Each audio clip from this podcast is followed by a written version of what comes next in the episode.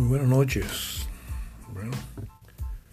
Estamos aquí nada más y nada menos que avanzando en esta segunda parte del año de este programa El Sardinazo Yo No Fui, que hemos estado contando la historia de la llegada al poder de don Cipriano Castro, que venía del occidente del país, nada más y nada menos que con un grupo de andinos a tomar el poder.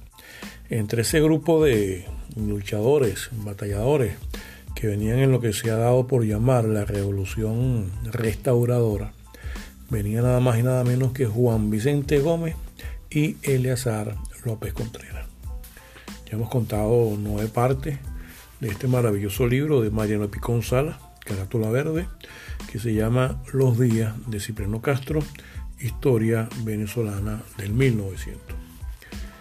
Y bueno, este, es bueno decir que este programa El Sardinazo este, se está generando en esta onda de contar un poco la historia de principios del siglo XX con el gobierno que de esta manera asumió Cipriano Castro, corriendo desde los Andes hasta el centro del país, donde bueno, transcurrió la muerte de un enfrentamiento del general Joaquín Crespo, que era el presidente, y después, la muerte de este, asumió Ignacio Andrade, que al final, en, a finales de, del año 1899, huye del país ante la llegada de Cipriano Castro y su grupo restaurador.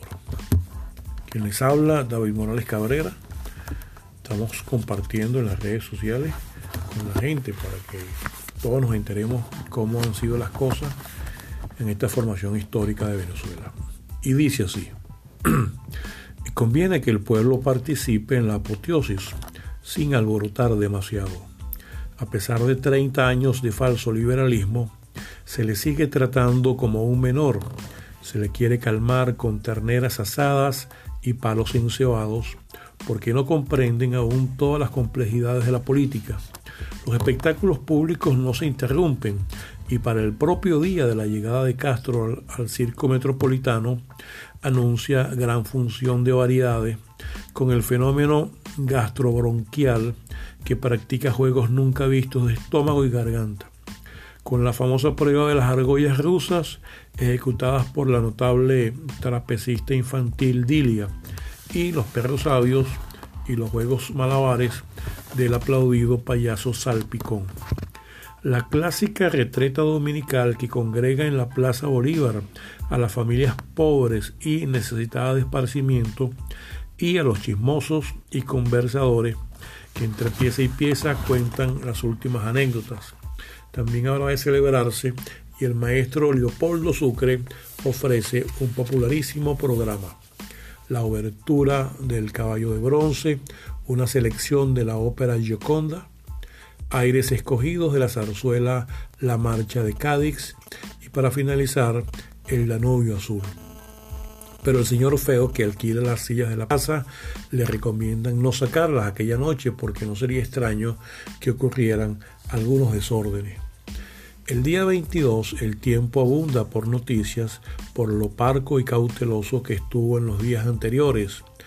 Desde Puerto España, Trinidad, el general Bellutini se pone a las órdenes de Castro y habla ya de su inmarcesible gloria militar que tiene por bandera las primitivas y gloriosas doctrinas del Partido Liberal. Un poeta poco conocido, Arcadio Azuaje, se ha acercado al periódico con una bella poesía, homenaje al general Cipriano Castro, que no se publica entonces por falta de espacio, pero que el diario promete recoger en edición venidera. Aguaje quería madrugarle a los felicitadores caraqueños.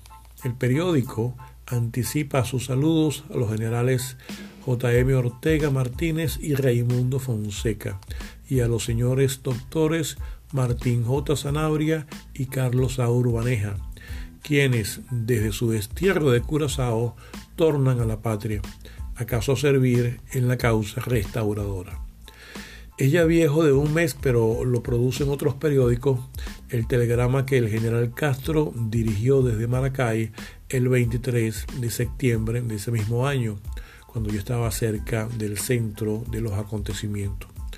Algunos de sus oficiales tachirenses, para conmemorar el cuarto mes de la extraordinaria campaña que abierta desde las márgenes del Táchira con 60 soldados ha destrozado 20.000 enemigos en los memorables campos de la Popa, Tognonó, El Zumbador, Las Pilas, San Cristóbal, Cordero, Tobar, Parapara, Nirgua y Tocuyito, encontrándose en una actitud vigorosa e imponente para tremolar en breve su bandera en el Capitolio Federal, como en época remota lo hiciera de igual manera el ejército patriota con el libertador y padre de la patria a la cabeza.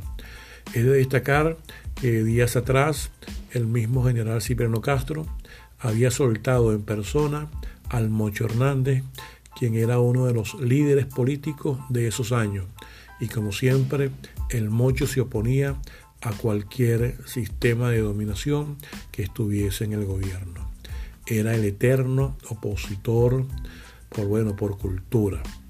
Y aquellos toponímicos extraños, Tononó, Las Pilas, Para Para, Tocuyito, habrán de repetirse en secuencia de letanía, como la corona de gozos y triunfos del nuevo jefe. Ya hay los hombres del Zumbador y Tononó que reclaman su derecho a que los premie la patria, como antes lo hacían los de Santa Inés, Quebrada Seca, Villa de Cura o Los Colorados. Bueno, hasta aquí este, queríamos contar esta historia eh, escrita magistralmente por el insigne intelectual, escritor Mariano Picón Salas en este libro Los días de Cipriano Castro. Será hasta una próxima oportunidad. Sigamos preservando la vida en este tema de la pandemia y por bueno, tenemos que estar bien activos en las redes sociales porque es una manera de debatir, de aperturar la crítica en una sociedad que necesita una vez más ser analizada desde la historia, desde la cultura y desde el acontecer actual.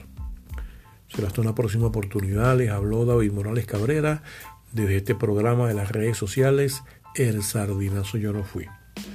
3 de junio del 2020 las 12 y 42 de la madrugada. Será entonces hasta una próxima oportunidad.